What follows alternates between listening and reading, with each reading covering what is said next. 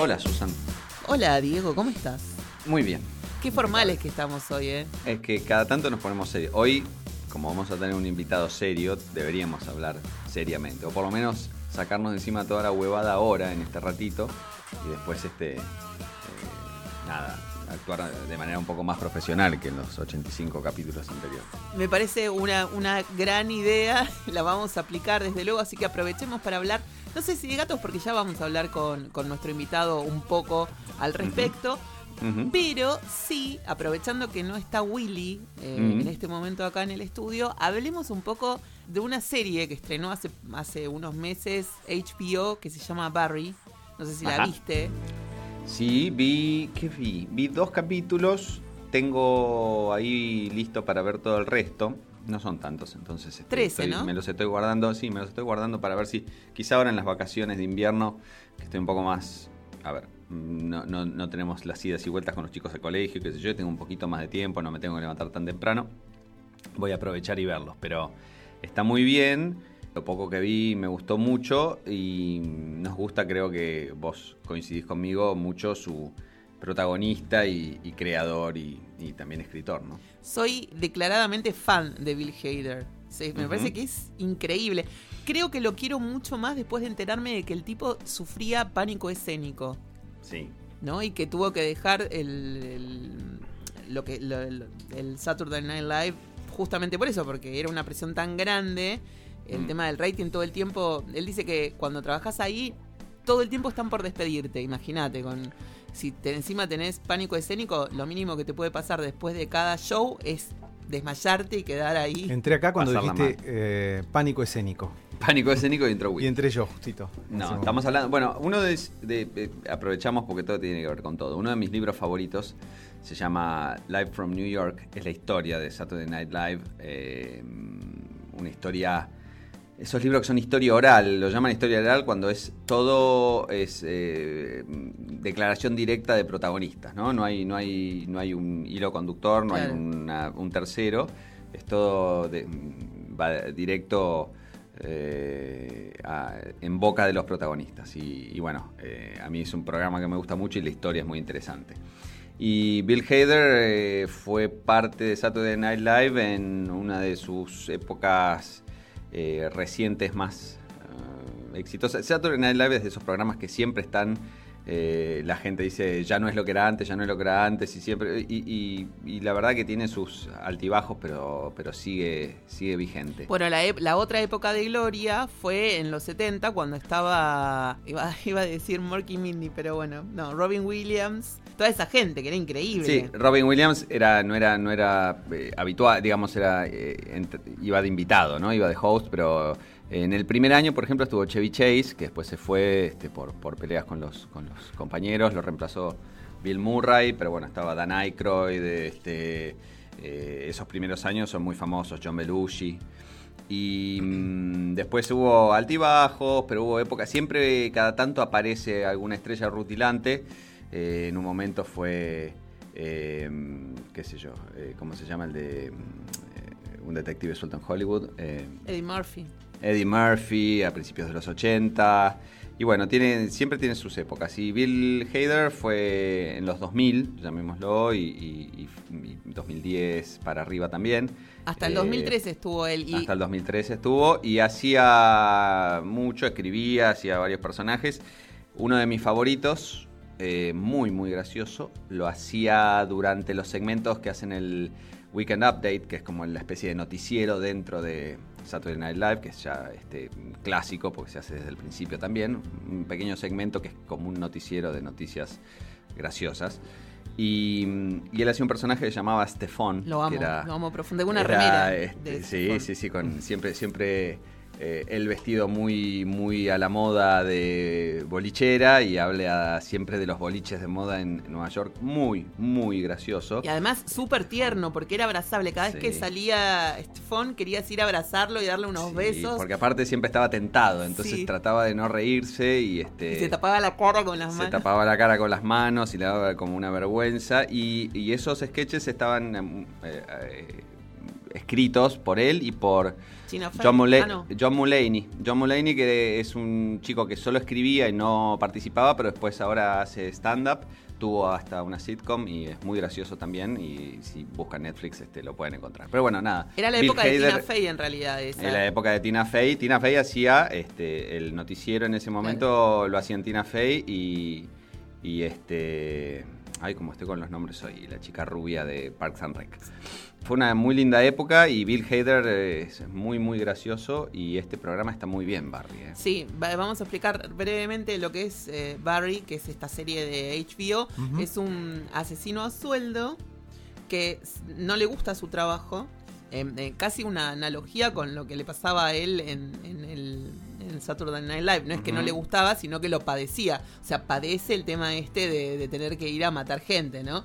Entonces, Ajá. un mo- en un momento deci- está medio como en crisis, súper deprimido, y lo mandan a hacer un trabajito a, a LA. Y cuando llega, da la casualidad que se mete en un, en un lugar de actuación, en una escuela de actuación, y descubre que su verdadera vocación es actuar. Entonces, bueno, tiene que dividir un poco sus horarios entre matar y actuar, que es aparte imposible porque actuar es súper expuesto y matar es como algo súper solitario y además lo tenés que hacer como, ¿no?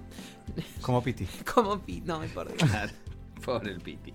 Este, y está muy bien el personaje de su profesor de actuación, que es Henry Winkler, que es un genio total. Fonzie, que es de el los Fonzie Happy de Happy Days, que ya ahora está grande y que tuvo un, un gran, gran personaje en Arrested Development. Era el, Sí. el abogado de la familia. este, Un sátrapa importante. Y acá hace del, del profesor de, de actuación este, de, de Barry. Es fantástico. Bueno, solamente queríamos recomendar esta serie, que no es poco, la verdad es que me parece todo un hallazgo y además es un eh, una forma de demostrar que el tipo es un grande. Para mí todavía no, no explotó Bill Hader. Está como ahí, viste, que en cualquier momento vas... Pero, pero está muy bien y, y ya cada vez se lo ve también en, en cine, desde, bueno, vos, vos sos muy fan de la película que le recomendaste también que vea Willy, Trainwreck, Sí. y él, este, él trabaja ahí, es el, es el médico y... Deportólogo, y, este, hermoso. y deportólogo e interés eh, romántico en la película. Sí. Y también tiene muy buenos pequeños papeles por varios lados. Este, yo me acuerdo de verlo hace muchos años en... En una de nuestras eh, películas favoritas, eh, la bueno, de en- Motola. Eh, sí, este, estaba en, eh, por ejemplo, en Knocked Up. En la de Apatow, que es el compañero Sí, Judd de- Apatow, sí. eh, ligeramente embarazada, es el compañero editor de la, de la protagonista que trabaja en E! Entertainment Television y él es el editor. Y en Superbad, que es una de nuestras películas favoritas de todos los tiempos, Es- me parece, con, con Susan. Sí. este, es el policía. Es uno de los ¿En cuál, policías. En Super Cool o Super Bad. Super depende de la Cool, en- acá se llamó Super Cool, la original es Super Bad, la de los chicos. Todo al este, revés parece. quieren- Sí, total. Y después Sí. tiene un papel también en otra de Motola, que es Adventureland, que es Sí, increíble, es hermosa esa película, es hermosa, hermosa, encanta. hermosa. Y ahí es, es el dueño del parque de diversiones, el parque de el que regentea, los protagonistas. Que es muy choto. Pero igual no deja de ser él, es un personaje entrañable. Y en esta película, en la de. mm, En la que está con Amy Schumer, que en realidad Apatow, se- el guion es de ella y él la hace para ella. Pero que igual es una, una belleza, yo no puedo parar de llorar en el final. Willy se durmió. Perdón, están, está entrando nuestro invitado. Ah, bueno, ahora lo vamos a recibir. Bueno. Ah, Ponen qué bueno. un tema que para mí es un golazo, que es de la familia Patridge. Sí, señor. Y lo vamos a escuchar.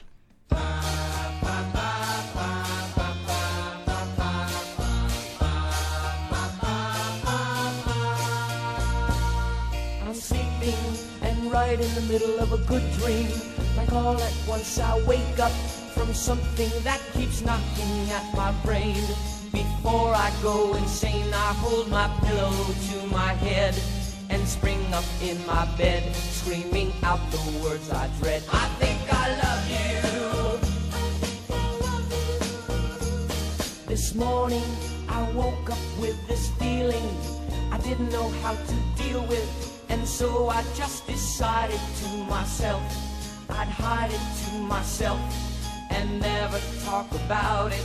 And did not go and shout it when you walked into the room. I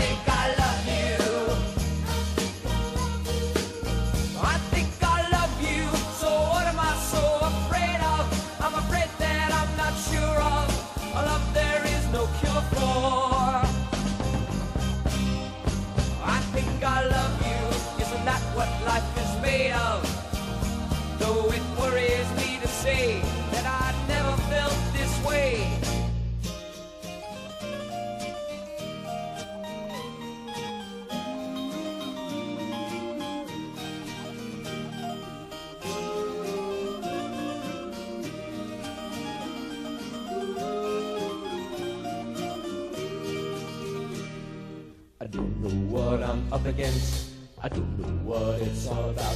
I got so much to think about. Hey,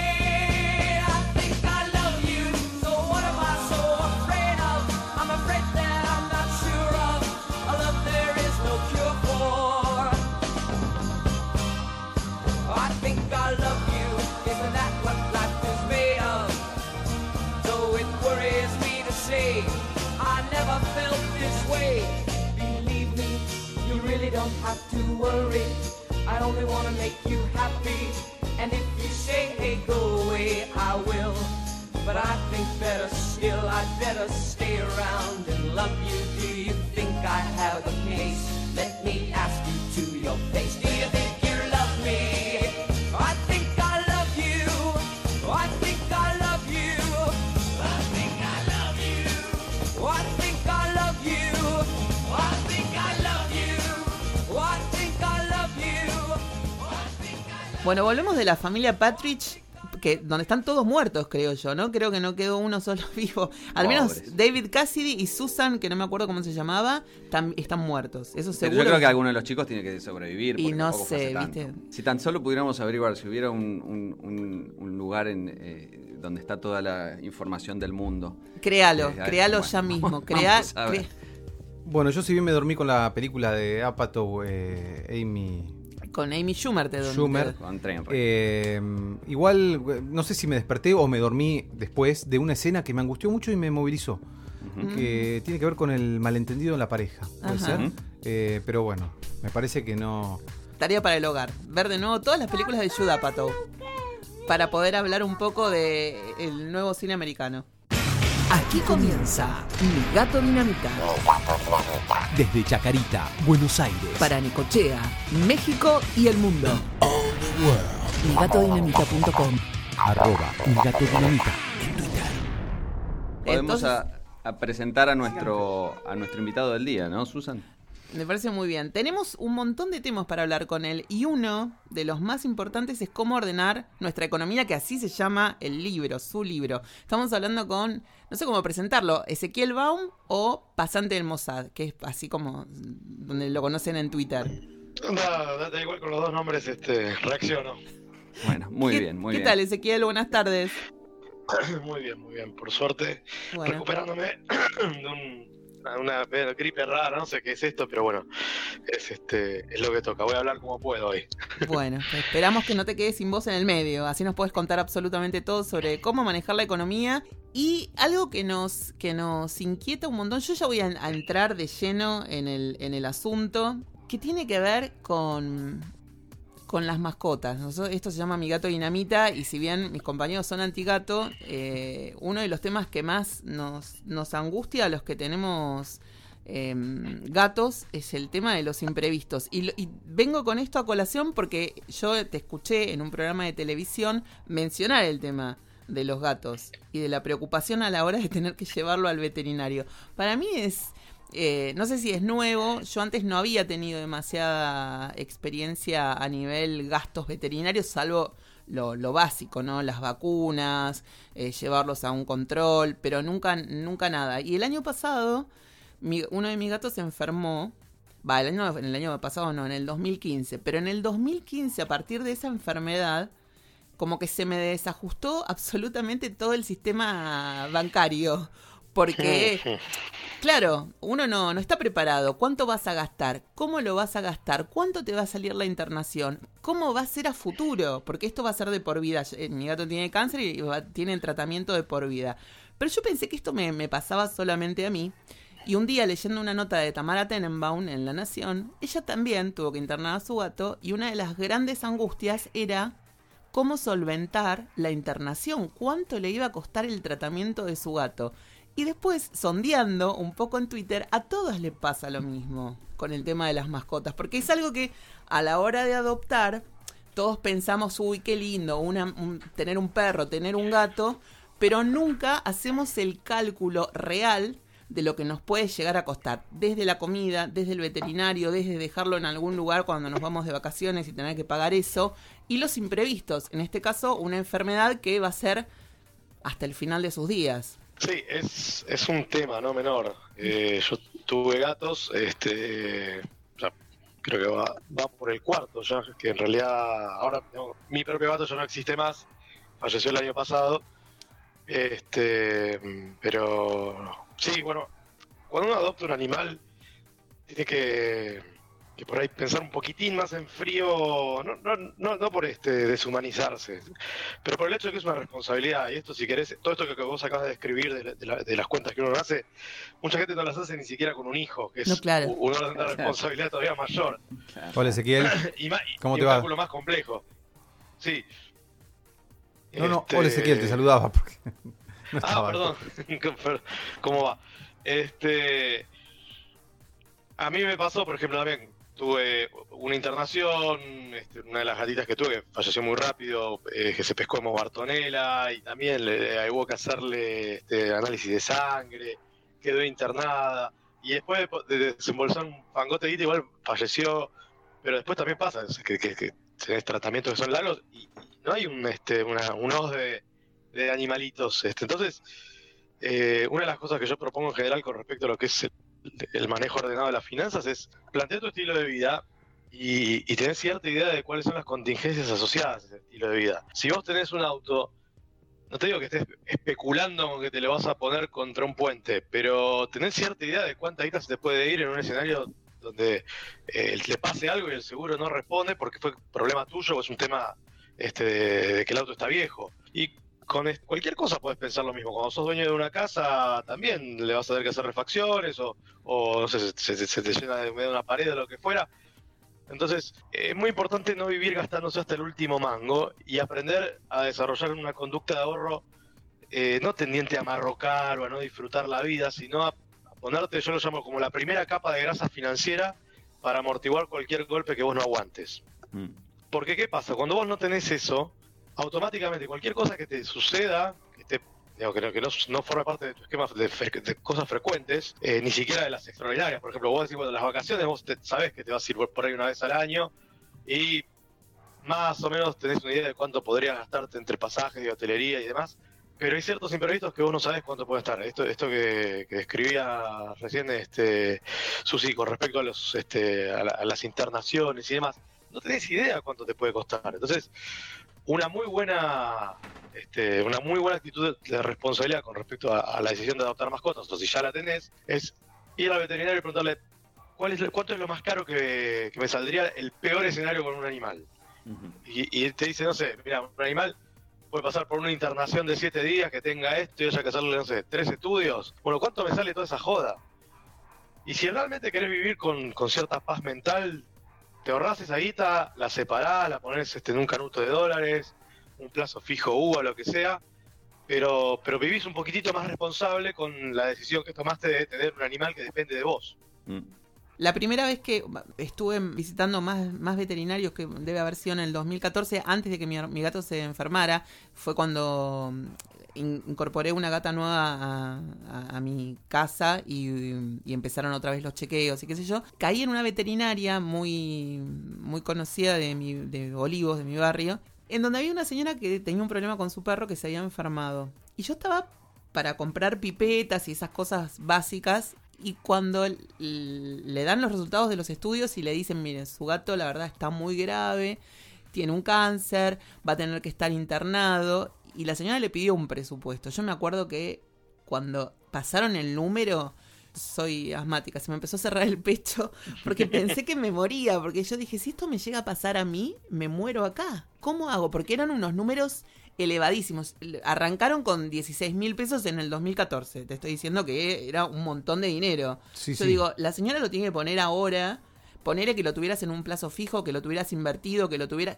¿De dónde sacás? ¿De dónde Claro, sacás? sí, sí, mucha plata. Pero además La internación de un animal. Con Milo tuvimos que internarlo y eran, no sé, mil pesos por día, hace 800 pesos por día hace Tres, varios sí, años. tres años, exactamente. Bueno, y hay una película que yo vi en, en el verano, así como para, para relajar un poco, no me acuerdo ahora cómo se llama, pero trabaja Morgan Freeman y mm, Diane Keaton, que sucede todo en New York, y ellos son muy viejos y están por jubilarse y están con todo el tema de la plata, se les enferma el perro. Lo tienen que llevar de urgencia al veterinario. Yo me acuerdo que cuando estaba viendo eso dije, yo no puedo soportar otro veterinario más, otra internación, aunque sea en una película. ¿De qué estamos hablando? Y no tienen la plata para pagar la internación y Morgan Freeman en un momento de desesperación con el perro que se le estaba muriendo dijo, y bueno, qué sé yo, hagamos lo que, lo que hay que hacer y lo, lo- finalmente lo internan y pagan. eh, Creo que eran, hablaban de 20 mil dólares, era como un Claro. número extremo de, porque bueno, este, allá todo es muy caro, 20 mil Claro. dólares. Yo, yo decía, ¿cómo van a pagar esto? O sea, es imposible, esta gente se, se va a volver loca. que, pensá que es un país donde la medicina, Es es, cara. este, no hay medicina pública básicamente, con lo cual las personas les pasa lo mismo y es bastante más dramático. Claro, pero Eh, a lo que voy es que a todo el mundo, no solamente acá, nos pasa el tema este de que no sabemos Claro. cómo, cómo afrontar un gasto que no teníamos registrado. Bueno, bueno, pero la pregunta es, o sea, ya decía Ezequiel, no hay un OSDE para animales. hay, ojo que hay. Tiene Hay- que haber hay algo. ¿Y por qué no hay, no es más popular todavía? Y digamos, ¿por qué no, no? Yo tengo un amigo, Baltasar Nuosi, que es veterinario, y él está asociado a un sistema que yo ahora no me acuerdo cómo es que se llama, que, que te asocia, supongo que vía Facebook, donde todos los, los que van a pasar a ser parte de esa comunidad veterinaria, ponele, todos los meses pagan, no sé, 50 pesos. Y si un día vos tenés un accidente con tu mascota y no tenés para pagar, todo eso te lo, te lo cubre, digamos. Claro. Genial, no sé eso lo hace el mismo Eh, veterinario. El tema, Sí. eh, el tema ahí es, eh, digamos, co- como todo lo, lo que forma parte del sistema de seguros, que hay que ver bien si está este, auditado. Claro, y- sí, sí, no sé. O sea, es un seguro. Sí. Eh, digamos, uno no lo piensa de esa manera porque asocia el seguro a un seguro de incendio, un seguro de, este, de desempleo o, o- o cosas por ahí que, pero sí, bueno, cuando tenemos este, un- somos afiliados a este, un sistema de medicina privada, es un seguro. Nosotros pagamos una prima todos los meses para que, este, al, al revés de, de un, de un sistema de lotería, vos decís, bueno, si te sale el, el número, ganás. Acá es al revés, si te sale el número, perdés. ¿Por qué? Te toca una enfermedad, te toca una internación, te toca lo que sea. Pero como venís poniendo plata todos los meses, venís digamos, comprando pedacitos este, de, de billete, digamos, cuando, cuando te sale el tuyo, por lo menos ya venís juntando. Ujú. Claro. Todo eso depende de, de- de cálculos muy complejos que se llaman, este, son este, tablas actuariales que te dicen con qué frecuencia pueden pasar esas cosas. Entonces la compañía de seguros sabe bien cuánto cobrar, lo invierte este, en la bolsa para que crezca de valor, mientras no haya que, que- que hacer frente a ninguna este, a, a ningún asegurado que, que diga, mira, me pasó esto, me tenés que, tenés que responder. Claro. Eh, y, y la realidad es que lo que es este el, el servicio veterinario está como medio en el margen de las necesidades de cosas para asegurar. Los autos, las casas, las viviendas, la salud, tiene como más, más masa crítica, más mercado. Entonces, hay que ver bien cuando uno dice, bueno, mira, conozco un fulano o un vengano que tiene este, que un servicio de, de medicina veterinaria, ver bien cómo está armado ese tema, porque también puede surgir una situación donde, no por un tema de mala fe o por estafa, sino por, por, por cómo está articulado el negocio, Claro. eh, no te digo que le vengan tipo, no sé, 500 caniches de golpe con cáncer y no tengan cómo responder a, todo eso. Y digan, no, mire, este, Claro, claro. lamento, que, que- quebró la empresa de seguros. Pero hay que ver bien cómo sucede este, ese negocio, quién lo audita.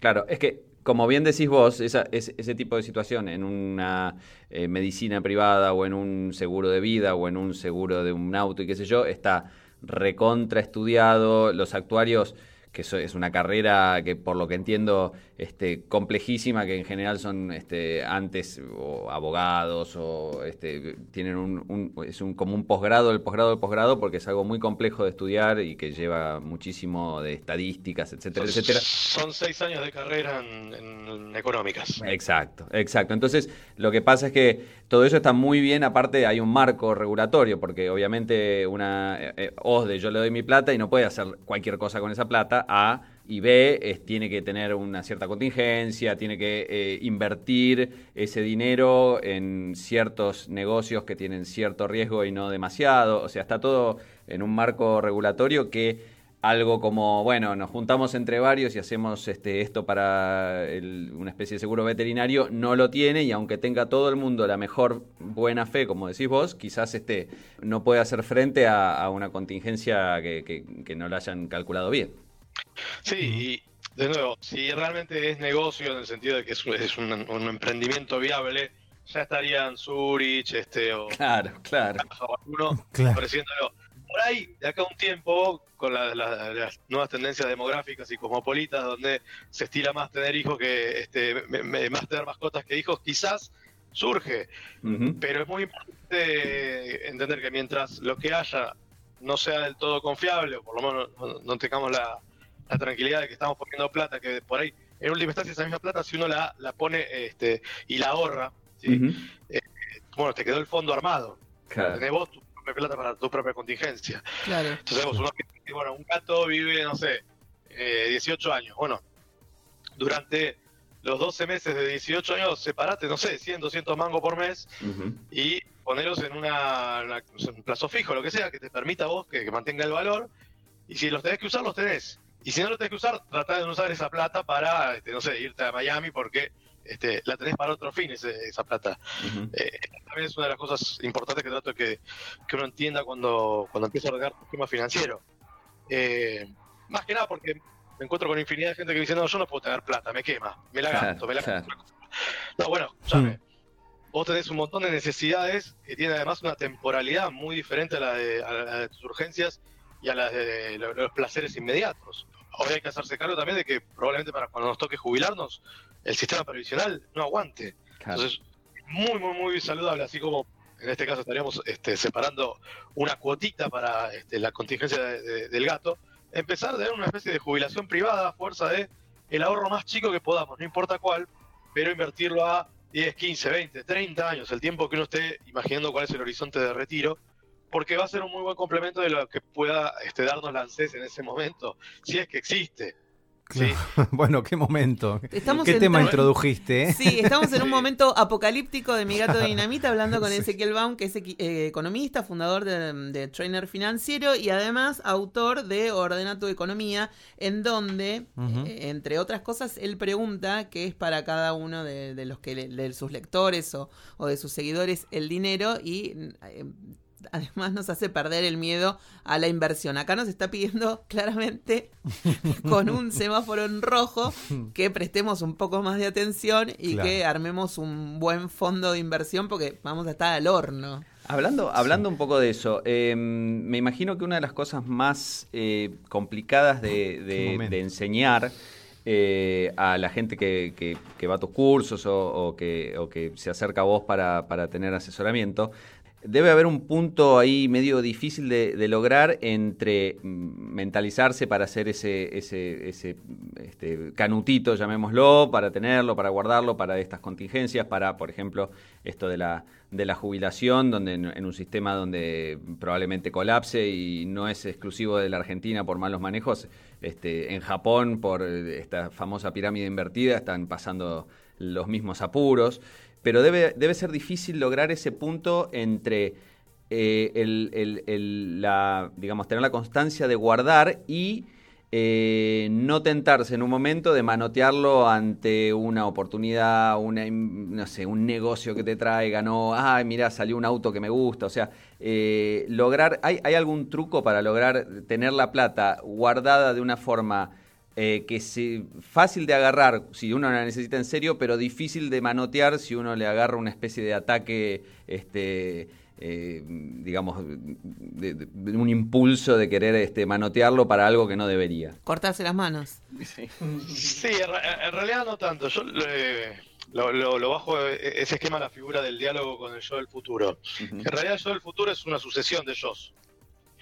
Y, y- y que el problema que tienen es que no tienen entidad inmediata. O sea, sería bastante esquizofrénico ponerse a hablar uno mismo con, con ese, ese, ese, ese tipo que nos imaginamos, o esa tipa que nos imaginamos dentro de 10, 15 o 20 años. Pero está bueno habilitar un poco esa, e- ese carril de, de- digamos, de, de proyectos. Por esto que decíamos un rato, bueno, la, la jubilación es, es- es un tema que nos, nos va a costar bastante imaginar, bueno, de qué vamos a vivir, a- ni siquiera a los 65, que es la edad a la que se puede jubilar hoy una persona en, en, en edad de retiro. Yo voy a cumplir 40 y yo me estoy haciendo la idea que quizás me toque ver cómo mi, mi, mi edad de retiro se, lleve, se estire hasta los 80, quizás. Claro. Y, y probablemente mi salud me permita trabajar hasta los 120, si es que voy a vivir, qué sé yo. Pero, pero es, es muy importante eh, entender que lo que uno puede generar a, a lo largo de un ciclo de vida profesional eh, y, y bueno, y tratar de crecer, obviamente, a lo largo de ese, de ese ciclo. Si uno, uno se va volviendo más capo en lo que sabe hacer, suponemos, eso implica que podés ganar más, te vas diversificando, vas conectándote con gente, aprendiendo a hacer negocios, qué sé yo, el derrotero de cada uno. Pero con una parte importante de, de- de ese- de esa capacidad de generar, se vaya destinando a distintos horizontes. Y eso te va a ir pautando, bueno, que hay cierto dinero que sabes que no tenés que tocar y que tenés que tener claro que forma parte o de tu jubilación o de la plata que estás juntando para acá dentro de 10 años comprarte este un departamento o sacar un crédito y, este, y- tener el pago inicial de una hipoteca o cambiar el auto o este hacer un viaje que, es un viaje que no, no harías todos los años pero pero justamente cuando, cuando uno empieza a, organizar esta especie de cuader- cuaderno anual que yo planteo de ingresos y gastos y por lo tanto de capacidad de ahorro. Vas determinando un poco los límites de tus decisiones. Y, y- y le bajas un poquito la, la, la- la ansiedad a, bueno, me surgió esta oportunidad o, o me calenté con qui- quiero comprar esto, o nada. Mantenete de- dentro del plan si querés lograr todas las cosas que te estás proponiendo, no solamente de acá a fin de año, sino a lo largo de la vida. Claro. Entonces, eh, obviamente después te pasan mil cosas, te casás, tenés hijos, te separás, que eso, puede, puede pasar de todo. Pero los planes eh, eh, son de alguna manera lo, que te orientan en, tu accionar cotidiano y evitan que hagas cualquier cosa con la guita. Porque como no te enseñan, o sea, vos salís a la vida, este, arrancás a laburar, arrancás a gastar, seteás este, tu, tu, tu nivel de vida con distintas este, marcas en el supermercado, que tienen distintos precios, eh, te, te comprometes a una guita por mes en alquiler y expensas, pero no tenés a, este, a priori exactamente claro si está bien o está mal. Vos Claro. vas siguiendo ciertas intuiciones, te vas dejando llevar un poco por lo que te permite le- tu bolsillo, tu sueldo, un poco por lo que te permite la situación que traes de familia, otro poco por lo que empieza a pasar en una dinámica de pareja y complementación, pero no hay, no hay una, este, una pauta. Yo lo que digo es, en la medida que vos haces los números, por lo menos tenés un, este, un- un mapa este, que te dice, por arriba de esto estás haciendo cagadas, o sea, no gastes más de lo que ganás porque te vas a endeudar. Por abajo de esto, si te podés organizar, vas a estar ahorrando. Y si lo proyectás en el tiempo, bueno, te estás conectando de alguna manera con ciertas cosas que quieras hacer más adelante. Eh, el tema es no dejarse llevar por el placer instantáneo todo el Claro. tiempo, porque todas las decisiones este, dependen de mi yo del presente. No solo no ahorrás, sino que podés entrar en una crisis de endeudamiento. Claro. Eh, fíje- fíjense, digamos, un asalariado que gana, no sé, supongamos en mano 30 mil pesos.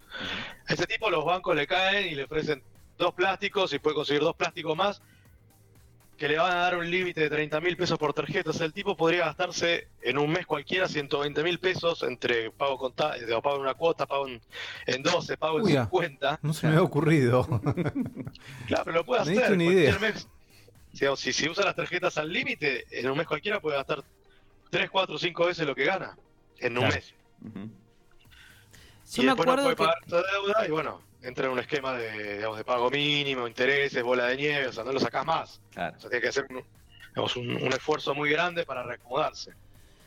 Una de las cosas que, que yo noté cuando empecé a leer tu libro y además viendo distintas entrevistas que te habían hecho en la televisión sobre el concepto de dinero, cuán errada estaba, porque para mí el, el dinero es energía, ¿no? Es algo que a lo que hay que perderle el miedo, no es algo tabú, viste que a la gente por lo general le molesta hablar del dinero, a mí no me molesta en lo más mínimo.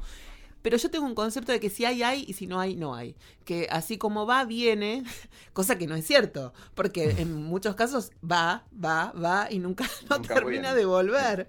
Y entonces, le- em, leyendo el libro de, de Ezequiel y haciendo algunos ejercicios que él plantea, me di cuenta que estaba haciendo todo mal. Todo mal, todo mal, incluyendo todos los cafés que me tomo Todos los días que me voy a, a tomar café y a leer un libro.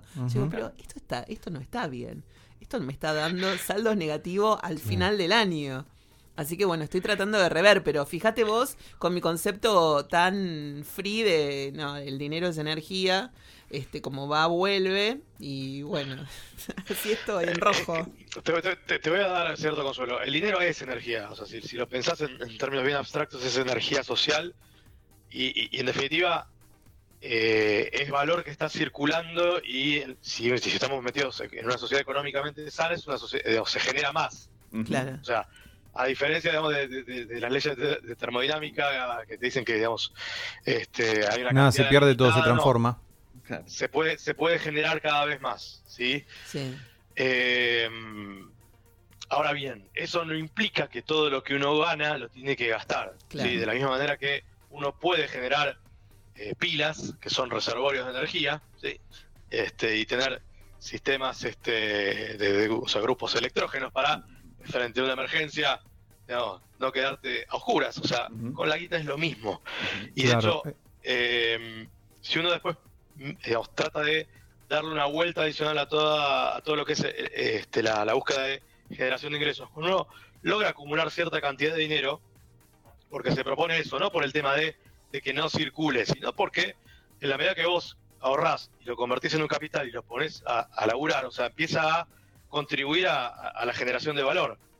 Eh, vos te pones un negocio o haces un, este, depositas en el banco para que el banco se lo preste a alguien que quiere ponerse un negocio y obviamente tiene que ganar más que los intereses que le va a pagar al banco. Pero digo, toda esa dinámica de la que uno es, es, es una- es un, un átomo perdido, ¿sí? Puede ser más o menos grande, o si sos un tipo de mucha plata, tenés más influencia en la economía, en el mundo de los negocios, pero digamos, todos influimos. Y lo importante es entender que no importa cuán poco puedas ahorrar, en la medida que vos participes de un proceso de acumulación a nivel individual, después esa plata puede participar en el proceso de generación de valor y te empieza a generar ingresos pasivos. O sea, vos invertís plata para ganar intereses, para este, este, invertir en una, una empresa que genere ganancias, lo que fuera. Entonces, ahí es donde eh, no necesariamente hay que seguir con esta idea de que el dinero gira este, y esa energía hay que hacerlo circular porque está bueno también acumular. Ahora, tema no menor, esta idea de que vos decías, bueno, eh, la circulación y el pensamiento, si querés, mágico, Claro, sí, sí, Eh, como un poco mágico metafísico que yo comparto totalmente. Sí.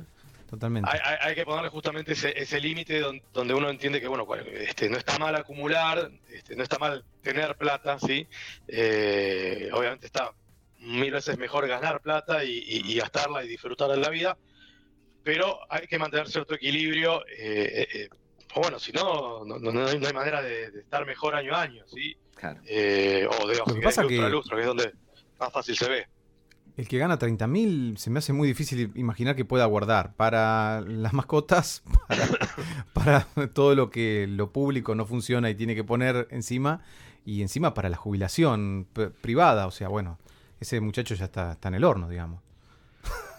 Eh, Está bueno. o sea, como todo. Cuando uno empieza a hacer un trabajo de, de registración, empieza a detectar un montón de, so- sobre todo lo que es el, el gasto hormiga, que es como una especie como de contrabando de placer. Los cafecitos Porque- de Susana, digamos. que, digamos, vos- vos- los cafés de Susana, los cigarrillos, que no hace falta decir, no, bueno, lo corto, lo dejo, pero medilo, fíjate cuánto impacta, cuánto le destinás por año a eso, y después podemos discutir si podés ahorrar o no. Obviamente la idea no es este pasar a un ascetismo extremo, eh, pero sí medirlo y tomar una decisión consciente.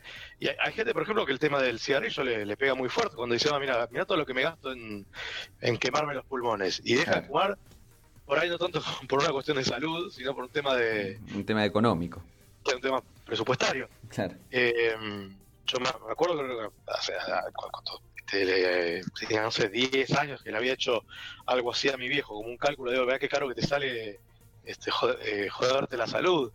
Eh, pero bueno, son como decisiones Me tan interesó al- Me interesó eso. Vos, vos haces cálculos. O sea, la- el psicólogo, viste, está analizando a los amigos. Eh, qué sé yo, el locutor te dice, che, tenés la voz velada. Y el economista está así haciendo sus cálculos. Che, viejo, mirá, te estás gastando esto, estás con tu mujer y le decís, mirá, eh, tal cosa, en el café. ¿Cómo es la vida, la vida de un economista? Y en ese sentido es bastante neurótica.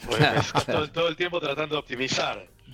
Este, pero eh, pens- pensarlo también, digamos, en, en algún punto, cuando decís, es algo que te interesa, ¿no? No, no es, no es- es optimizar por el hecho de optimizar, sino eh, porque uno sabe que el dinero en definitiva también es tiempo. Claro. O sea, claro. cuan- cuanto menos me deliro la guita, menos tengo que trabajar, si querés. O sea, lo cual también tiene un, un abordaje este, hipoide. Y, y digamos, cuanto menos este, deliro la guita, o sea, gastarla digamos, de forma innecesaria o no hacer el esfuerzo de ver dónde puedo comprar exactamente lo mismo con este, una diferencia que digamos, no en ese día, pero en, en la suma de un montón de compras que haga durante el año, me haga una diferencia importante. Por eso yo también muchas veces digo, no hace falta desesperar, es decir, no tengo que ganar más.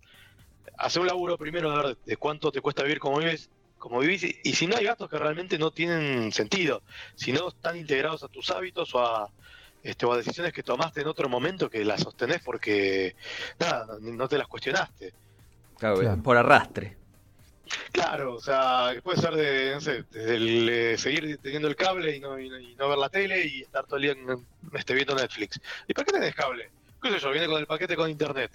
Bueno, pero estamos en el casi 2020. La televisión por cable el- e- era un lujo en los 90. En 2020, por más que sean, no sé, 400 pesos por mes, son 5 lucas por año. Digo, Claro. ¿tenés algo mejor que hacer con 5 lucas? Obvio. Sí, obvio. Bueno, llamá a la compañía de cable y dale de baja. ¿Qué te Totalmente. estoy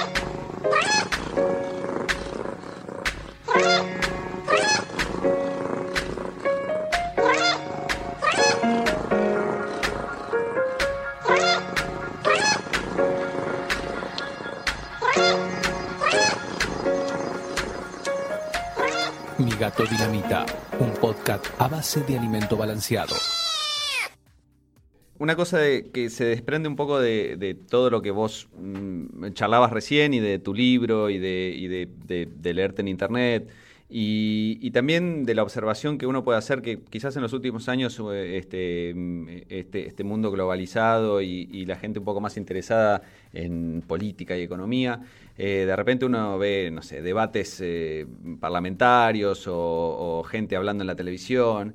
Y me parece a mí, que no soy ningún experto en la materia, pero que hay una preocupante falta de educación básica en lo que es economía y finanzas en gente que, no te digo nosotros que tendríamos que saber cada uno para manejar sus economías personales, sino este, gente que participa en crear leyes o, en, no sé, los equipos este, que, que manejan un país o que pretenden este, manejar un municipio o una provincia o lo que fuere, y que de repente vos los escuchás y te das cuenta que no conocen o que no entienden o que no manejan conceptos básicos de, no sé, una tasa de interés o, no sé, una amortización, cosas que por ahí no son tan complejas, pero que claramente en nuestro sistema educativo no se le da importancia y de repente pasa como decís vos, que uno sale a la vida de adulto, de repente, pum, acá está, esto sos vos, sos un adulto, manejate vos tu economía y la gente no sabe cosas muy, muy básicas. ¿Vos ves esto que pasa y, y hay alguna forma de solucionarlo?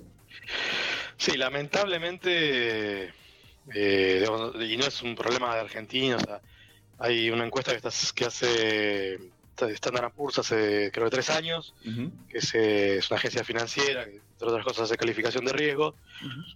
Eh, te diría que no sé, creo que era la mitad de- o más de la mitad de los norteamericanos no tiene 400 dólares en el bolsillo para una emergencia, o sea, tiene que endeudarse. Entonces, nuestros representantes o la, o la gente que, que- votamos eh, también debería, suponemos, ser un poquito mejor que el promedio, porque tienen, tuvieron la capacidad como para llegar hasta, hasta ciertos espacios de poder, pero muchos no son este, brillantes en absoluto en estos temas. Este, incluso muchas veces por lo, la- las declaraciones que hacen, te das cuenta que hasta son brutos. Igual creo que el, el mayor problema de la- del analfabetismo financiero eh, está en, en lo que llamaríamos la base de la pirámide o, o la gente de bajos recursos, que, eh, que sobre todo en contextos como el que estamos arrastrando desde hace más de ocho años, donde tenemos una inflación superior al 10%, este, que es algo raro en el planeta, digo, son 10 países nada más, siempre digo lo mismo, es un club de 10 países Claro. y, y somos miembros. Vamos a vivir de esta manera, pero digamos, nosotros 190 países del planeta no tienen ni idea de lo que es que los precios te aumenten más del 3, 4, 5% al año. Claro, claro. ¿sí? Y de tener que negociar tu sueldo de esa manera o revisar tus honorarios. Y, y- y mucha gente que está, digamos, en una situación donde tiene ingresos en negro o, este, no sé, o gente que limpia casa, jardinero, lo que sea, eh, que quizás tiene capacidad para ahorrar, ahorrándose comprando materiales este, para el famoso ladrillo, pero ladrillo físico, eh, o tiene plata en, pesos en la casa, o, en la, o por ahí, eh, ya este, en caso de gente que está bancarizada, y no saca, este, tiene la plata en la caja de ahorro, que no te da ningún tipo de remuneración. Digo, eso sí es grave porque eso te hace perder posiciones. Vos estás parado en este o tomando decisiones para no que, digamos, que lo que lográs ahorrar no pierda de valor, pero en relación a la gente que sí sabe, que quedás cada vez más atrasada. O sea, los que sabemos cómo protegernos de esto, digamos, año a año, con un ciclo de ocho años de, esta enfermedad eh, económica, nos vamos cubriendo. Y los que no están cada vez peor, o sea que te genera un nivel de desigualdad, la falta de, conocimiento financiero muy, muy grande. Claro, porque no, no solo la, de- la desigualdad económica, sino la desigualdad esa de conocimiento financiero, que ante la misma situación alguien que está un poquito más preparado eh, se protege distinto. Sí, este, y, y- y- lo vio, no sé, la, la- señora que viene a limpiar en casa, estoy hace un mes más o menos tratando de, de ver cómo, cómo, cómo hago para explicarle cómo hacer un plazo fijo. Ujú. Eh, pues me dice, "Mira, yo este, no quiero gastarme la plata, qué sé yo, y, y a veces es porque la aplicación no le anda o porque justo este, ya se gastó la plata, entonces no tiene la plata para el mínimo para hacer el plazo fijo. Ujú. el acceso a, la- a las herramientas para bancarizarse y, este, y entender qué es lo que está haciendo. Y, y esta señora por ahí tiene la suerte de que digo, bueno, bueno, me voy a sentar yo a explicarle qué es, cómo se hace, mostrarle cómo va a descargar la aplicación de su banco, este, mostrarle cómo generar la clave en el cajero, o no sé, ir yo y generársela. Eh, entonces es muy difícil, ¿viste? Si, si, si, si no se genera este, con alguien que te da una mano, espontáneamente no se está dando eso. Y, y- Claro. y es, es mucha más la gente que está fuera de todo esto que la que está dentro. Ezequiel, Eh, eh, por- no, sí, te quería preguntar Sí. un poquito si, si tenías alguna visión crítica en relación al- a la economía mundial, qué sé yo, digamos, al sistema capitalista, eh, o sea, algo que a vos te gustaría que se modifique, porque un poco, hasta ahora, un poco el abordaje es siempre como una responsabilidad individual, uno no se da cuenta de lo que puede ahorrar, uno tiene que hacer cálculos, si no ahorra es como una responsabilidad personal, o, o uno no sabe qué hacer con las finanzas o no conoce. Pero bueno, también un poco Tinto también introducía el tema, hay cuestiones de, de- de economías eh, locales, globales, lugares que ocupan los diferentes países, las teorías económicas y eso. ¿Tenés alguna crítica, algo que vos dirías, mira, el sistema capitalista falla acá, acá, acá y yo lo cambiaría o algo así? no, no creo que el, el sistema capitalista entendido como eh, el, respeto a la propiedad privada y, y- y la capacidad de las personas de comerciar y elegir cómo quieren este, organizar su- sus consumos, eh, per se en abstracto sea criticable. Sí creo que eh, ciertos estados eh, intervienen de alguna manera con, con- esa dinámica. Sí creo que ciertas dinámicas propias de la acumulación de mucho capital puede generar situaciones de mayor concentración, pero no creo que el capitalismo por se sea malo, al contrario, creo que la- cualquier alternativa donde tenés este, un Estado que se mete en todas las decisiones es bastante más peligroso que este, digamos, una sociedad que tiene lo que es el manejo de las decisiones privadas de producir y consumir, eh, con mayor o menor regulación, eh, pero digamos, sin este sin de pisar un poquito ese derecho de eh, elegir, bueno, este, quiero comprar, no sé, la manteca tal o la manteca cual, este, o quiero vender, este, no sé, mi, mi tonelada de soja acá o allá. Claro. Eh, digamos, no, me- me parece que las alternativas, este, no tenemos por, lo su- por, por suerte, digamos, como casi este, 100 años de historia que, que- que pueden mostrar un poquito a dónde te lleva el comunismo y, y- y- y mal o bien, este, eh, dónde, dónde te deja el, el capitalismo.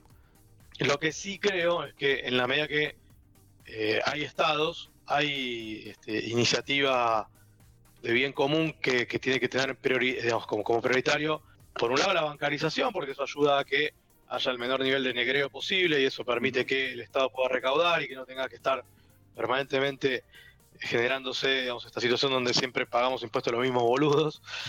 Eh, y después está también el tema de eh, ver un poco qué hacen ciertas empresas para promover eso desde el sector privado. O sea, la- eh, yo estoy trabajando eh, junto con uno de los bancos más importantes del país en, este, en, en los programas de alfabetización financiera en secundarios.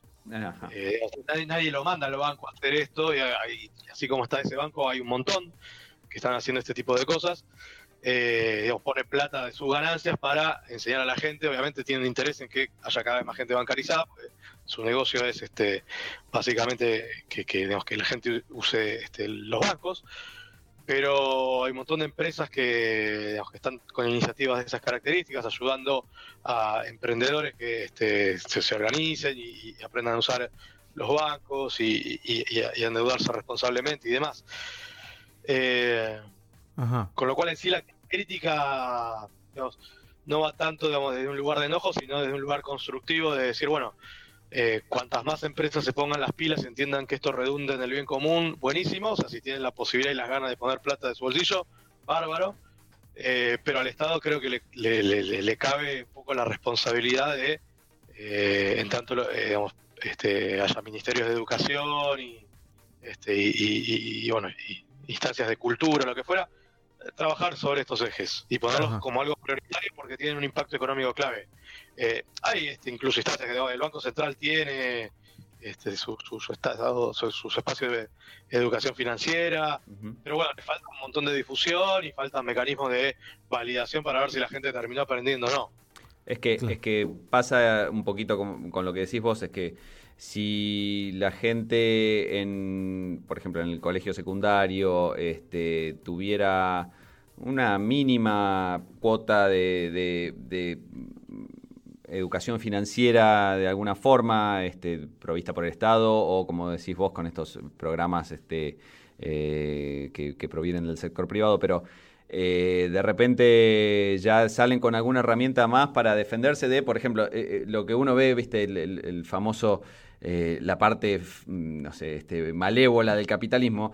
eh, hay cosas que, que justamente esta educación eh, harían que, no prosperen, como, no sé, yo veo, viste, esos, esos lugares de dinero ya o, no sé, préstamos a, sola firma y qué sé yo, que claramente, este... eh, es casi te digo, se aprovechan de la gente desesperada y me imagino que alguien cualquiera que sepa calcular una tasa de interés sabe que te están matando, pero, pero si vos te agarran medio desprevenido y no sabes bien y no, no, no tenés una idea cabal de, de- de cómo va a redundar eso en el futuro, que vas Pero- a terminar pagando una vez, entonces este, es, esa educación te va, te va a resultar positiva para no meterte en esos líos, ¿no? Pero perdón, ¿el Sí, Fondo bueno, Monetario Internacional, por ejemplo, no es uno de esos que vende así, eh, de este modo?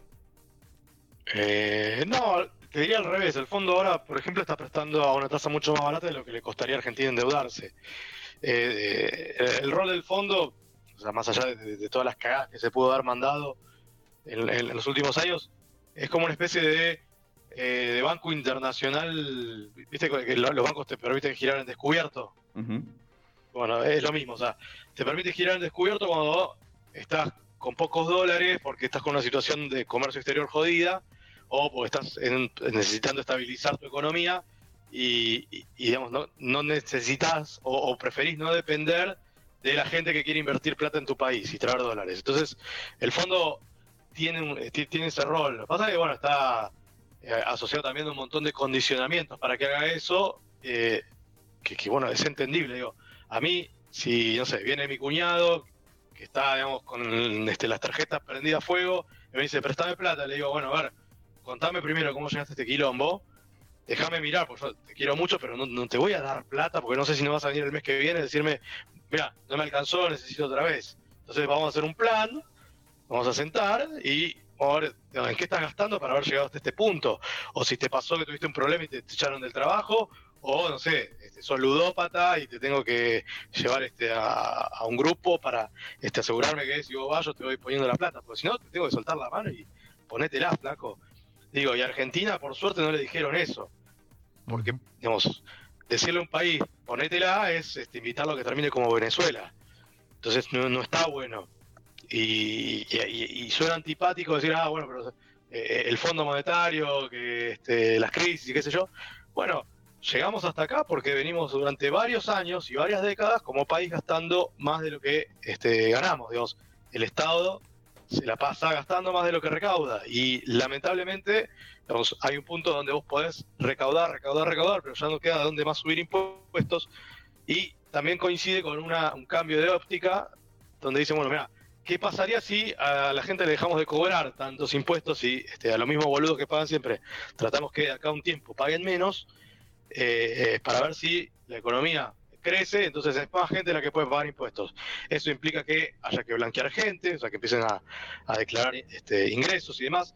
O sea, esto coincide con un- una cuestión que está pasando en todo el planeta, o sea, se termina buena parte del negreo en el planeta. Este, las famosas offshore y demás. O sea, ahora todos informan qué tenés dónde, salvo que tengas, no sé, una cuenta en Irán, viste, que, que este, o en algún lugar ahí, un país medio, medio- medio raro que decís, bueno, si vos estás tranquilo teniendo la plata ahí, suerte, macho. Pero digo, hoy es muy difícil no pagar impuestos por lo que tenés, porque lo que tenés ya se sabe desde hace dos años, y, y no me parece tan terrible digamos, que, haya algo así. Lo que sí creo, y es ahí donde también pienso, bueno, los bancos este, y todos los, este, los actores del sistema financiero están interesados en que la gente empiece a blanquearse y se bancarice, porque también, o sea, ese usurero que describías hace un rato, que te presta tasas este, imposibles, este, el Ujú. prestamista de barrio, eh, presta básicamente porque hay demanda. Y hay demanda porque hay gente que o no sabe que puede ir al banco o no puede ir al banco. Y una de dos. No sabe que puede porque no, no, no le llega la información, o no hay capilaridad de las sucursales, este, o este, no, nunca le explicaron. O no puede porque ya se mandó una cagada y quedó en el verás y bueno, no la habilitan. Claro. Pero una persona que tiene 18, 19 años, que termina el secundario, empieza a laburar este, y empieza a generar ingresos y se bancariza, si esa plata pasa por el banco, el banco de a poco puede descubrir, o sea, puede, ir generando un historial y puede saber si le puede prestar o no plata. Entonces ese tipo no necesariamente tiene que caer en un prestamista de barrio. Y no te hablo de un pibe que termina el secundario en una privada, este, que, que viene de una familia de clase media. Te hablo de un pibe que por ahí, no sé, va a ser tornero o va a ser este eh, barrendero, qué sé yo. O sea, laburos que digamos, tienen un sueldo, este, tienen sindicato, que son en blanco y, y, digamos, en definitiva, eh, digamos, es integrarlos a un sistema don- donde el dinero no tiene que, que estar necesariamente eh, en negro y, y- y- y que digamos, si está en blanco te permite acceder al crédito de forma mucho más barata. Es que es así, yo creo que lo que pasó eh, fu- fue medio raro viéndolo de afuera, pero es como una conse- consecuencia lógica del avance. Mirá lo que pasó, avanzó la tecnología y las comunicaciones, la información, la seguridad informática, de tal manera que eh, pasó esto, que ahora eh, la información es compartida, la información financiera es compartida por la enorme mayoría de los países de forma tal que eh, como que ya eh, obligatoriamente uno tiene que estar en blanco. Y eso, o por lo menos se sabe lo que uno tiene. Y eso eh, termina redundando en que, bueno, tenés que estar dentro del sistema y termina siendo, digamos, si todos los actores del sistema, como decís vos, eh, eh, van hacia el bien común, que eso es eh, hay que siempre mirarlo, este, termina siendo positivo, porque bueno, todo el mundo está, todo el mundo aporta, todo el mundo tiene acceso a, a algo mejor, al banco en vez del prestamista de barrio, o a, o a, este, digamos, programas mucho más seguros versus a, a cosas riesgosas que, a, a las que te tenías que, que someter porque tu plata no, no estaba declarada, entonces estabas fuera del sistema. Sí, pensarlo si querés con, no sé, negocios típicos de barrio que son completamente en negro. La, la, la verdulería, por ejemplo. O sea, yo no sé, nunca se me ocurrió preguntarle a un verdulero si se endeuda o no, si está bancarizado o no, pero digo, eh, y ni siquiera tiene que hacerlo a través de un banco, tenés este, eh, no sé, Mercado Pago, tenés este Wallah, hay un montón de, digamos, de, de servicios financieros que te permiten eh, empezar a blanquear tu movimiento y, y a partir de ahí construir historial crediticio. Yo creo que hay, como una demonización innecesaria de lo que es, este, primero de lo que es ganar plata, o sea, es toda una cuestión de, de la culpa judeocristiana ahí. Eh, segundo, de lo que es la acumulación, como si eso fuese algo, algo poco saludable. Y tercero, de lo que es eh, el sistema financiero, eh, que obviamente hay un mon- montón de historias. Y también están las particularidades de Argentina, que digamos, se llevó puesto digamos, a, un- a una multitud de ahorristas muchas veces que confiaron en el sistema. Eh, eh, pero que bueno, que es una crisis que también está asociada a esta dinámica donde si el Estado digamos, gasta durante mucho tiempo más de lo que recauda, ese déficit o se transforma este, eh, eh, en una crisis o se imprime dinero y se transforma en una crisis, digo, no, no hay muchas salidas, o sea, por una u otra vía tenés que estabilizar al Estado Y es- eso es algo que en Argentina está postergado hace décadas. Eh, entonces, mientras tanto, decir, bueno, ¿cómo invitas a, digamos, de forma micro a toda esa gente a decir, bueno, empezá a funcionar dentro del sistema, empezá a aportar y demás, este, y sumate al mismo tiempo, digamos, pa- porque tiene, un beneficio para vos y, y redunda en bien común, para que sea cada vez más barato endeudarte, si necesitas endeudarte. O sea, no, no- no le, pagues el, no sé, 200% un- a un usurero, pagar, no sé, a, a tasas de hoy con inflación, no sé, el 70% al banco. Claro. Claro, Este- Bueno, pero esto mismo que vos decís a nivel a nivel país o bueno, sí, es, es lo que estábamos hablando, también tiene que ver con nosotros, ¿no? O sea, ¿qué pasa cuando uno gasta más de lo que tiene y bueno, deriva su situación en una crisis? Este, llevado al extremo es lo que le pasa a la Argentina. Sí, sí, no, no, no, o sea, la única diferencia es que los estados pueden imprimir dinero, las Claro. personas no. Sí. Salvo que juegues al monopolio y puedas robarte. Pero bueno, ese- esa es la gran diferencia. Y lo mismo con las empresas. Una empresa que, digamos, este, tiene más, más costos y gastos que, que facturación, quiebra. Las personas no quebramos, pero este, nos caemos del sistema. Claro. Eh, eh, la- los países no. Los países pueden, pueden hacerlo y si, si las sociedades no aprenden, pueden repetirlo una y mil veces votando a los mismos candidatos que te llevaron a, a esas- a los mismos políticos que te llevaron a esa, a esa situación, que después vienen y te dicen, no, somos los que lo vamos a resolver. Bueno, hay que tener también este, cierta memoria. Eh, pues bueno, o sea, si no, este, vot- votamos a, los- a, este, a, a la misma gente que nos trae los problemas para que traiga las soluciones. Entonces, eh, creo que en algún punto hay que probar eh, esta novedad de ver si podemos lograr de acá a un tiempo que el Estado esté equilibrado. Sí. Si hay que ver si el plan que tiene este gobierno lo, es el correcto y si lo logra hacer, pero por lo menos está manifestado. ¿sí? Por primera vez alguien dice, no, el problema es este. Hay que resolverlo y se resuelve así. Este, Después tenés gente que lo corre por derecha y le dice, no, hay que resolverlo ya con un shock, agarrar, este, no sé, salir con una ametralladora y matar jubilados. Este, no te lo dicen así, pues no se animan, pero básicamente es lo que deberían animarse a decir. Y después están los que te dicen, no, esto es, este, es el fascismo, vienen a echar a todos, vienen... Bueno, eh, imprimir dinero ya sabemos que no es una solución. El endeudamiento tiene ¿La inflación tiene que ver con el imprimir dinero? Esa, ¿Ese privilegio de 10 países en el mundo? Eh, sí, sí. Vos no tendrás alguna teoría, obviamente, ¿no? Eh, sobre... Sí, se, llama teoría cu- cuantitativa del dinero. No necesariamente toda inflación es monetaria, pero si la inflación, eh, digamos, mejor dicho, si emitir dinero no generará inflación, no hay nadie de los que sostenga esa locura este, que te pueda decir, bueno, ¿y por qué no imprimimos un millón de pesos por habitante y hacemos un país de millonarios? Claro. porque tiene consecuencias inmediatas sobre el nivel de precios. ¿sí?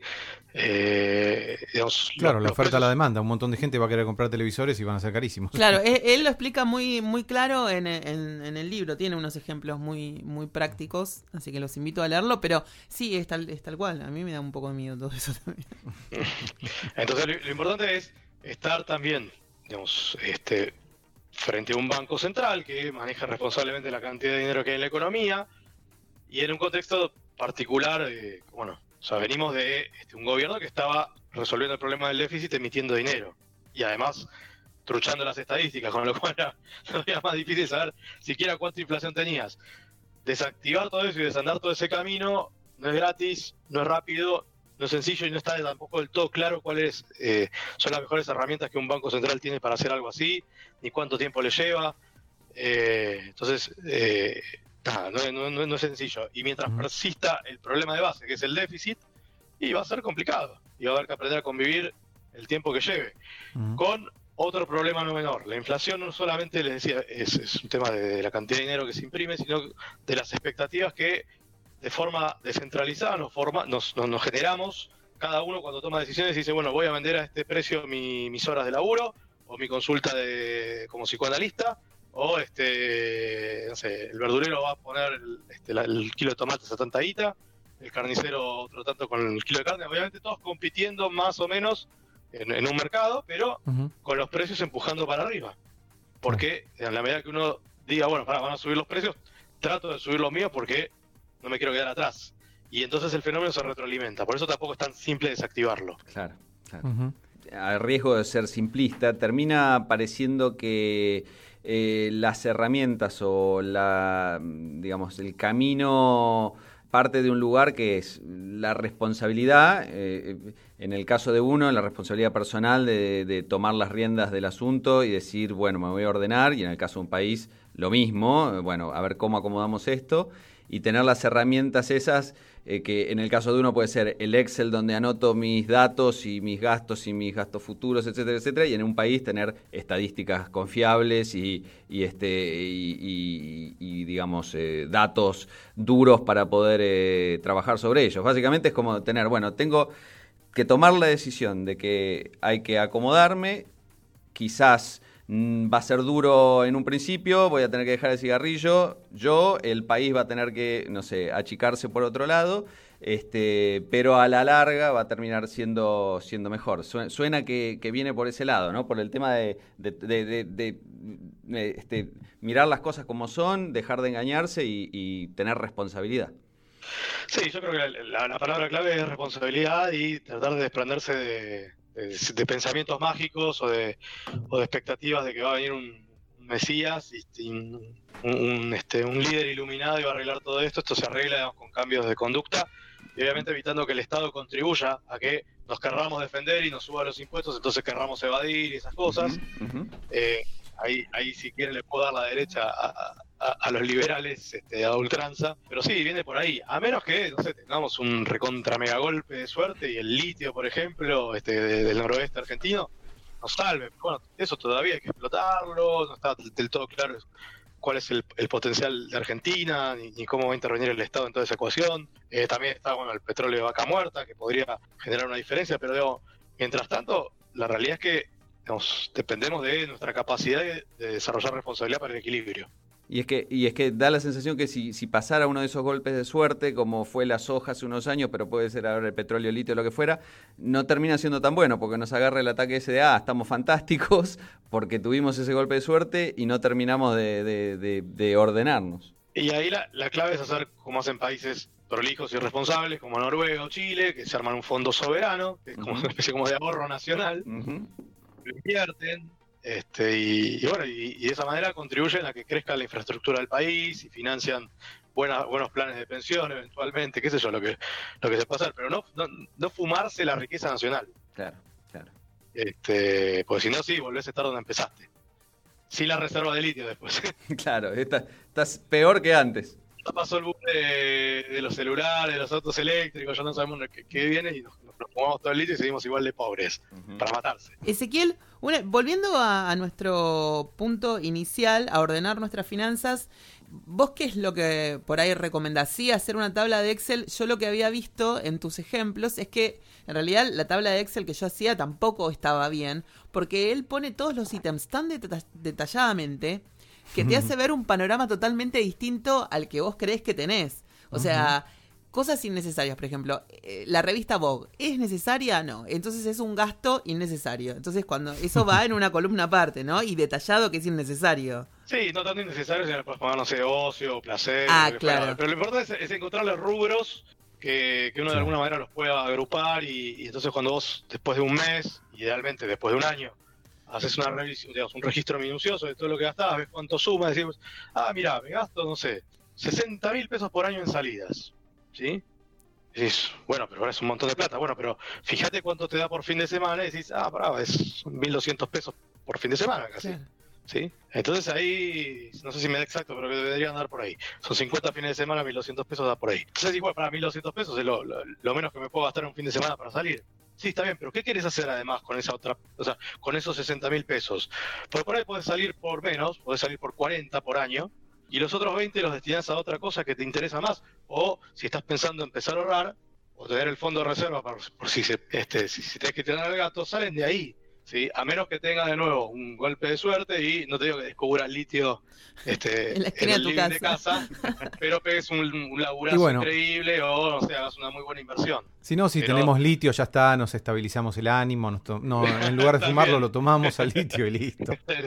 es el otro litio ese, pero sí, Claro. Pero digo, sí, la, la- la planilla tiene que estar al servicio de un orden mm, que esté pensado en, en esa panorámica de información que, que sobre la cual uno después puede intervenir. Claro, y, y- y la gente que te consulta, por ejemplo, digamos, la, la persona normal, ¿no? Como nosotros, por, e, va, No, ponele, no. no, nosotros no. que te, que te consultan a la hora de invertir, eh, es porque perdieron un poco el miedo a, a la palabra, a la inversión, a decir, bueno, esto lo voy a destinar, por ejemplo, me voy a meter en la bolsa. Porque la bolsa la verdad es que suena como muy fuerte, pero yo sé que es menos complejo de lo que parece. La realidad es que un poco lo que trato con, con- con- el taller de introducción a las inversiones es, es romper un poco con ese mito de que la bolsa es para millonarios y, y- y de que es este totalmente accesible y tienes que ser un genio. Claro, eso mismo. ¿Se van sin miedo? Te diría que en un 97% sí. Porque como todo, es conocimiento. Es uno- una vez que te explican de qué se trata y entendés bien los riesgos, porque digo, esto no- no es que es un curso donde enseño a operar a corazón abierto. Entonces digo, tranquilo, aparte se necesita una licencia, pero ya sea que vos quieras después ir y, contratar este, un asesor financiero para que te diga en qué invertir o, hacerlo por tu cuenta, ya tenés el- la idea de cómo funciona la bolsa, te, te sacaste todos los cucos, sabés que podés este, arrancar con, mucha menos plata de lo que pensabas, eh, entendés este, que, esa idea de que te vas a hacer millonario es verso, ¿sí? pero que sí tiene un potencial para hacer crecer los ahorros. Entonces, trata un poco de que se dé esa dinámica y, y- que las preguntas que la gente se anime a hacer estén este, apuntando no a, generar este, logos de Wall Street, sino gente común que, eh, que entienda que pueda que pueda hacer algo más que comprar dólares o incluso que este que Poner un plazo fijo. Claro. Claro, que, este, que suena súper sofisticado, digo, es lo más básico que uno puede hacer. ahí- o sea, de, ahí en adelante ahí arranca la historia. Este, y también trato bueno, de, de- de desarmar ciertos lugares comunes sobre otras decisiones que parecen las mejores, como este, no sé, invertir en ladrillos, este, no sé, este, ponerse un negocio. Yo busco un poquito de eso, como, como, como de sacar a la bolsa de ese lugar este también medio demonizado que tiene. Claro, una cosa de, de invertir en ladrillos es que después, además, esos ladrillos, ponele que no los hagas trabajar, pero los tenés que mantener, porque. Sí, sí, sí. ¿no? Es como. Es- es- es, este. genera gasto. es un- eh, sí, es, es- es- los tenés ahí, tenés que, digamos, así como gastás en, en cigarrillos, también tenés que gastar en mantener ese departamento que te compraste. Sí. Claro, sí, bueno, eso es. A menos que lo hagas laburar, pero hacerlo laburar también, digamos, te genera ingresos, pero tiene eh, digamos, Un vértigo. montón de aspectos.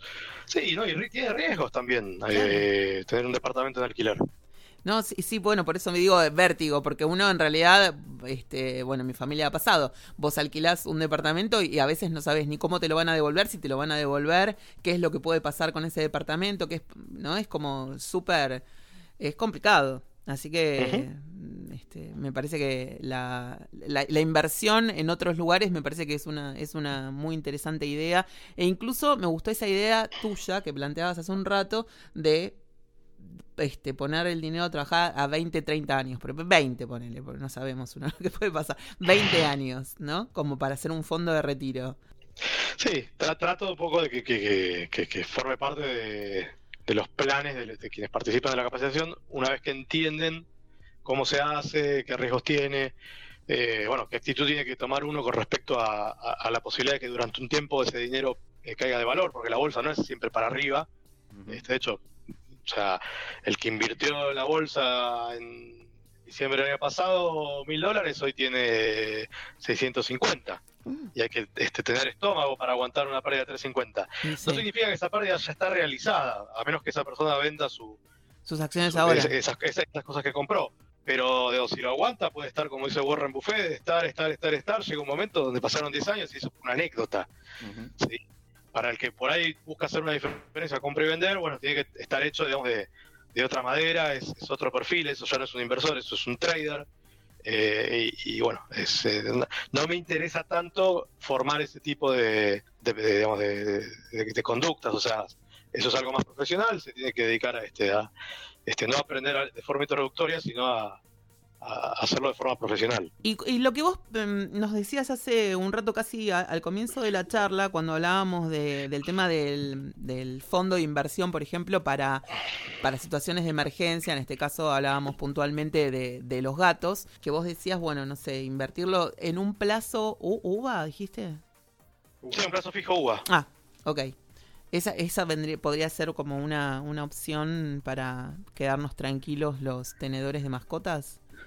Eh, o sea, Es y no es, digamos, es, es un formato de plazo fijo que se vence a los 90 días. Claro. o sea, si necesitas la plata antes tenés un problema. Sí. Pero podés armar esquemas donde vos fraccionás parte del dinero y, y te armás 2, 3, 5, 10 plazos fijos. Claro, porque no hay límite a la hora de abrir plazos fijos. No, No, y, y se pueden hacer desde mil pesos. Claro. Claro, Eh, haces uno por eh, semana y listo. Siempre vas a estar eh, a, a lo sumo a una semana de acceder a ese pedacito. Sí. Claro, bueno, hay que ver después, obviamente, tienes que tener este, dinero suficiente como para hacerlo, este, hacer, hacer, no sé, 10, 10 plazos fijos de mil pesos son 10 lucas, tenés que tener las 10 lucas, Obvio. este, y si tenés 30, bueno, más fácil hacerlo todavía.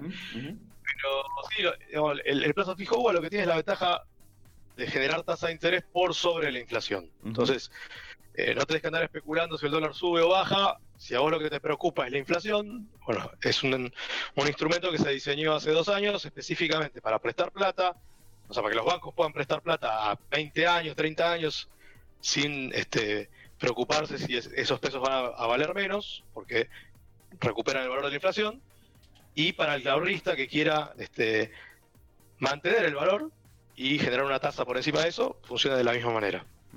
Como que te cubre. Te cubre la inflación, sí. Exacto. Bueno, bueno, yo creo que hemos este eh, cubierto más o menos todo desde, desde lo chiquitito del gato que se enferma a- a- al FMI y el, y el país entero cómo, cómo, cómo avanzar. Así que este, tuvimos yo- un- una linda explicación de, o por lo menos una, un, un panorama este, amplio de todo. Sí, yo igual pienso que le hablamos a gente que gana de 30 mil pesos para arriba. Con lo cual mi pregunta es, ¿cómo? Bueno, que yo creo que no, no sé si puede ahorrar mucho, nada, una persona que gana 30. Eh, no sé, y más me pregunto, ¿qué, ¿qué pasa en este momento donde no se puede gastar? Y eso, no sé, una maestra gana 12 lucas por mes. ¿Qué le decimos a esa persona? O, o, bueno, no voy a ir a alguien que, que no tiene para darle de comer a los hijos en este momento donde hay una gran parte de la población. Yo entiendo lo del gobierno anterior, entiendo lo de este gobierno, el intento que está haciendo y todo. Pero ¿qué hacemos con la gente que no, no tiene para comer, digamos, hoy? O que no le puede dar a su hijo nada, digamos. Eso es lo que no, no entiendo bien. Creo que, Sí, que, digamos, bueno, estamos hablando para gente que gana de 30 para arriba como mínimo. No, no necesariamente, o sea, hay que ver también un poco eh, cada contexto. O sea, esa maestra que gana 12, si forma parte o no de un hogar con un este con otro aportante que ganará otros 18 y ahí quizás tenés un hogar que gana 30, si tiene hijos o no. Eh, O sea, es real que digamos, este no es un país del primer mundo, ¿sí? Eh, y es un país que tiene crisis recurrentes y, y que tiene serios problemas para eh, generar, o por lo menos tenía desde hace dos años, eh, el sector privado estaba generando de nuevo puestos de trabajo, pero eh, los últimos este, tres años, lo que podrías medir de 2012 a 2015, las empresas no estaban tomando gente. Entonces, yo soy de la idea de que las empresas este, son la- la- las que mejores chances tienen de generar empleo, en la medida en que eh, los negocios que hacen son rentables, porque si no se, se cierran o se van del país y son este, multinacionales. Y entiendo que el Estado puede intervenir de alguna manera en un proceso de redistribución. Lo que creo es que no se puede hacer en el contexto de un déficit permanente. Digamos, mientras tanto, bueno, buena parte de eh, el gasto de- del Estado es en este, gasto social, o sea, jubilaciones, es en este, asignación universal por hijo. Eh, el acuerdo del FMI, de hecho, tiene prevista una cláusula que si se llega a empiojar el, eh, el, set de indicadores eh, socioeconómicos, puedan aumentar las asignaciones, con lo cual no es que están en riesgo los planes. Digo, la persona que hoy no puede comer, que está de alguna manera este, atajada por, los, por, por asignaciones o por algún plan, está digamos, cubierta dignamente y podemos discutir un buen rato eh, con las posibilidades que le da Argentina a, sus estándares de dignidad. Pero no, no hay solución inmediata para eso. No es que yo puedo decirle, bueno, o sea, agarro este, a, este, a, a- a- a la- a las 10 familias de más plata y les expropio y no sé, les doy la, la- las empresas a cooperativas de, del tercer cordón este, de piqueteros porque no, van a saber cómo manejar esos negocios, no van a poder este, hacer nada. O sea, no, no, o sea, creo que eso es lo, más parecido a Venezuela y eso te lleva a Venezuela, digamos. No, digamos, creo que resolver los problemas del capitalismo, cuanto más incentivos le des a las empresas para que eh, generen negocios, crezcan, tomen más gente y a las personas a que no tengan que dejar hasta el último mango en, impuestos, más fácil es este, empujar el, ciclo económico. De lo contrario, mi sensación y, algunas este, historias que uno, que uno va leyendo de, diferentes países que fallaron fuerte por querer probar cosas diferentes es que no, no tiene mucho sentido explorar alternativas de socialización de, la riqueza o esas cosas. Este, pues eso es bueno, mi opinión, qué sé yo. y, y trataría de esquivar un país que vaya para allá. Claro, claro, sí, sí, Este. obvio, obvio. obvio. Nos entusiasmamos, ¿eh? Yo también. Nos Ahora, ahora- entusiasmamos ahora me dan mucho. ganas de, de guardar la plata, che. Sí. Bueno, qué mejor. Este, lo importante es que la tengas cubierta de la inflación. Exactamente. Bueno, mil gracias, mil gracias entonces a, a Ezequiel por eh, compartir este rato con nosotros. Muchas gracias, Este, Ezequiel. Vamos a, Muy- muy vamos interesante a, todo. Vamos a linkear en, en- en el podcast, en, en- en las notas a, a su sitio para que conozcan eh, su obra, sus eh, cursos y su libro. Para que Y hagan los ejercicios que, que hagan los son como un choque total con lo que la realidad que uno tiene. Uno que, vea- vive que vean la realidad este, cruda de su economía Ay, y, y, este, idealmente mejoren. Así que bueno, mil gracias por compartir este rato con nosotros. Bueno, muchas gracias por invitar y la pasé de 10 puntos a pesar de que la voz no, no me terminó de acompañar del todo, pero llegué. No, pero se Este. escuchó perfectamente y... Es linda la voz difónica. Re. ¿No? Sí, sí, sí. A. Nosotros los locutores Sí. es lo que eh, dicen que es lo que más garpa, ¿no? Cuando uno Sí, tiene sí, la voz difónica medio medio quebrada, es la, la voz que más cotiza. Así que serías Bueno, como voy, voy a tomar frío más seguido. te vamos a proponer para distintos trabajos. Muchas gracias, Ezequiel. Muchas gracias, chicos. Un beso. Chau. Mi gato dinamita, un podcast a base de alimento balanceado. Está indignado con el tema. Pa, pa, Le vamos a regalar un, un Pa, librito pa, de, pa, de ahorro como los que tenían en el tiempo del culo. Sí, la libretita. La libreta. Mi No. hija es muy buena ahorrando. No, él por ahora tiene una cosa que eh, siempre es comprar, comprar, comprar es una cosa que de todo, todo el tiempo. Todo el tiempo tiene ideas de comprar cosas, pero mañana. Él Ah, dice, bueno, mañana vamos a comprar un tren, eh, un tren de fiesta, me dice, un tren de fiesta, un tren eh, bala, un... Siempre trenes, ¿no? Sí. Y- Pero siempre mañana. mañana. mañana, me gusta porque es todo plan. Exacto, lo- y yo le digo, sí, sí, claro, claro. Y, y no, después no. Que después no Ya desembolsa. voy, después no Y desembolsa. después se olvida, al día siguiente, a los dos minutos se olvidó. Bueno, Así ahí no- está. Es un, muy buen momento para empezar un plan de, de ahorro, no, como era un plan de inversión para que el día de mañana se pueda comprar una estación de ferrocarril real. Sí, sí, Claro. sí. ¿No? Sí, sí. Así que ya, ya en este momento habría que armarle un fondo de inversión a él Fantástico. para... Vamos a, Vamos a empezar a vamos depositar. a, a hablar con, con Ezequiel. Bueno, Ya chicos, voy, un gusto. Felipe. Este, acá nuestro inversionista número uno nos está gritando. Vamos a tener que ir este, a, a, a ponerlo. A comprar algo, pero mañana. Pero mañana. Mañana, mañana compremos algo. Hoy no. Exacto, hoy no. Hoy ahorremos. Tinto, un placer. Un placer como Gracias, siempre. Tinto. Un placer, ¿eh? Un beso. Adiós. Chao. Yeah. I know the secret we share.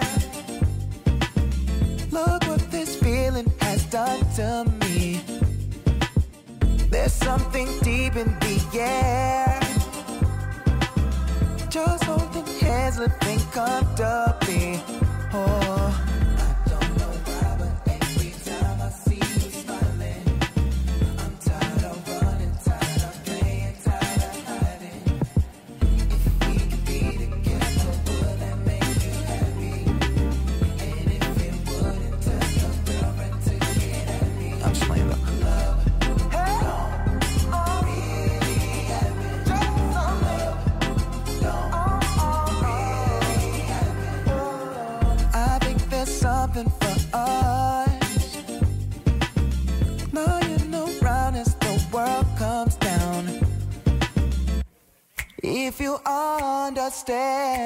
say yeah.